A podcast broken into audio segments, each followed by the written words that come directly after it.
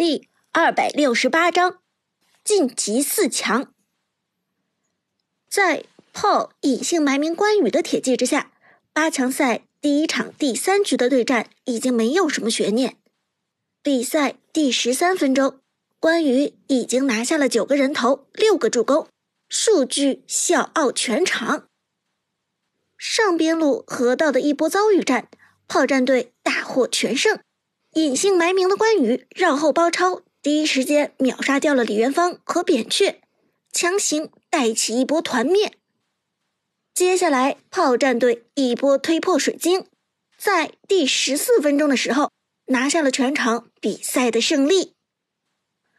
让我们恭喜炮战队拿下王者城市赛帝都站八强赛的第一场决赛。炮战队也成为了本届王者城市赛的第一场四强队伍，恭喜恭喜！女解说兴奋说道：“她在这一场对决之后，对炮战队的改观很大。比赛之前，她以为这会是一场次战队碾压新手的无聊比赛，但没想到炮战队异军突起，让一追二，强行扭转局势。现场观众也无不沸腾。”虽然在座大部分都是次战队的粉丝，但炮战队却用自己的实力圈粉无数。尤其是炮隐姓埋名这个选手，无论是第一局屹立不倒的橘右京，还是第二局凶悍的哪吒，乃至于第三局所向披靡的关羽，都已经成为了今天赛场上最亮眼的主角。而赛后，炮隐姓埋名果然当选为本场比赛的 MVP。一场比赛下来，苏哲已经有了相当高的人气。不过，对于这种情况，苏哲并不关心。赛后，两名解说还想找机会采访一下炮，隐姓埋名，可惜这家伙却早已没影了。苏哲不喜欢热闹，或者说讨厌麻烦。他早早和杜鹃打过招呼，跑到观众席和伍兹他们见了面。从演播室出来，五个人一路溜达着到了电竞中心外的广场。伍兹和苏哲并肩走在前面，宿舍三兄弟则并肩走在后面。伍兹轻轻用胳膊肘捅了捅苏哲，小声道：“可以啊，今天的表现很精彩嘛，尤其是第三场的关羽，真是所向披靡。”苏哲腼腆一笑：“真的有那么厉害？”那当然，我还骗你干什么？伍兹笑着说，但马上又严肃道：“不过你可不能有骄傲自满的情绪，听见没有？接下来的比赛要稳扎稳打，不能轻敌。”听到这里，苏哲不由得噗呲一声笑了出来。“你怎么说话跟娟儿姐似的？难道是她私底下嘱咐你这么说的？”伍兹连忙摇头：“当然不是。”是我自己想这么说的，怎么只有娟儿姐说你才听？我说的你就不听了？我听，你说的我肯定更需要听了。苏哲老老实实的说道，他对杜鹃是尊敬，对伍兹则是另外一种感情。而这时，伍兹忽然很小声的说道：“小哲哲，你现在可是大明星了。”一场比赛下来，我看你就有很多粉丝了呢。这些观众都很喜欢你的。啊？苏哲被伍兹说的有些措手不及，笑着摆手道：“不至于吧？只看了我三场比赛，就变成我的粉丝了？”伍兹却很认真的点头道：“当然啦，我背后坐着两个小姑娘，之前好像是次战队妖帝的粉丝。”但比赛结束之后，一直喊着你的名字，一刻都没停过的。其中有个空气刘海的妹子，长得还挺漂亮的呢。没等伍兹说完，背后陈天野就点头道：“没错，哲神，哲嫂说的没错。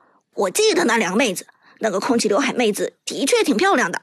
俩女生全被你圈粉了，还说要给你生猴子呢，哈哈。结果陈天野话说了一半。马海龙和刘思雨赶紧把他的嘴给堵住了。陈天野嘴上没个板门的，把伍兹说的脸都黑了，自己还没注意呢。苏哲也被陈天野说的有些尴尬，不知道怎么接他的话。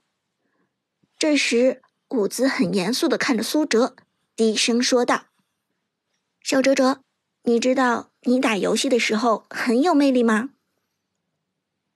很有魅力。苏哲一脸茫然的看着伍兹问道：“你是指哪方面的魅力？”伍兹道：“就是，就是你在台上打游戏的时候，好像整个人都会发光一样。”哦，你是说这个？苏哲笑着挠了挠后脑勺：“那不是我会发光，是舞台上灯光给打的。”去！伍兹一巴掌拍在苏哲的胸口，娇嗔着道：“跟你说正经的呢，你怎么就不明白？你打游戏的时候很认真，很吸引人，尤其是看到你惊艳的操作，这是会让很多女生都疯狂的事情，你知道吗？以你的条件，我想用不了多久，你就会收获很多粉丝，而这些粉丝里肯定会有很多女粉丝。”说着，伍兹忽然抓住了苏哲的手指，用威胁的语调说道：“如果有女粉丝主动找你，想要和你做一些深入了解的话，你知道该怎么做吗？”啊！苏哲又是一愣，一时半会儿没有反应过来。看到苏哲发愣，伍兹的手渐渐开始发力，掰弄着苏哲的手指。喂喂喂，疼疼疼！大姐，我可是靠手指吃饭的。苏哲呲牙咧嘴的说道。伍兹当然知道苏哲是靠手指吃饭的，所以只是吓唬一下，立即就把力量收起来了。不过做完这个动作时候，伍兹立即冷笑着威胁道：“我可警告你，如果将来知道你背着我和某位女粉丝走得太近的话。”那么我就不会这么轻易松手了哦。另外，如果我真要动手，掰断的可就不光是你的手指了，还有你身体其他可以掰断的部位。听了这话，苏哲只觉得一阵寒风吹过裤裆，吓人，简直太吓人了！苏哲的冷汗都要被吓出来了。看到苏哲脸色发绿。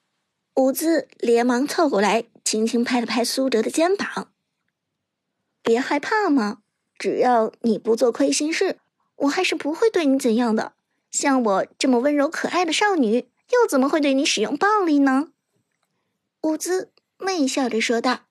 “嘿，嘿嘿。”苏哲一脸尴尬的笑道，冷汗还是不由自主的从额头落了下来，而。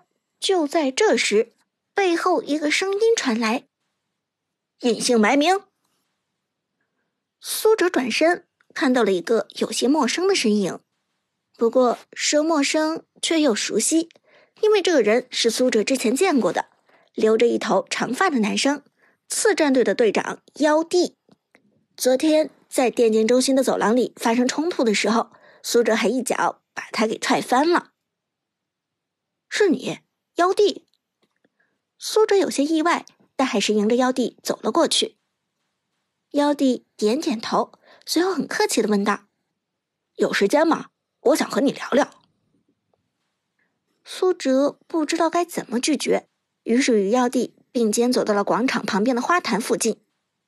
妖帝开门见山的说道：“我就直说了吧，我很欣赏你，或者说我们战队的人都很欣赏你。”你的打野和边路都是职业水准，而且称得上顶级职业水准。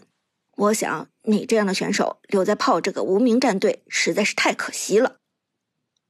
哦，苏哲大略猜到了妖帝的意思，好奇问道：“你是来挖我跳槽的吗？”妖帝也不否认，大方的点头说道：“没错，是这样的。我觉得你这样的选手需要更大的舞台。”泡的舞台对你来说有些太狭窄了。听了这话，苏哲轻轻一笑，摇头拒绝道：“不好意思，你的好意我心领了，但对我来说，炮战队的舞台就够大了。更何况，我也不觉得次战队就比我们炮战队强到哪去。”然而这时妖帝却摇头道：“不，隐姓埋名，我想你误会了，我不是挖你去次战队。”听了这话，苏哲不由得好奇起来。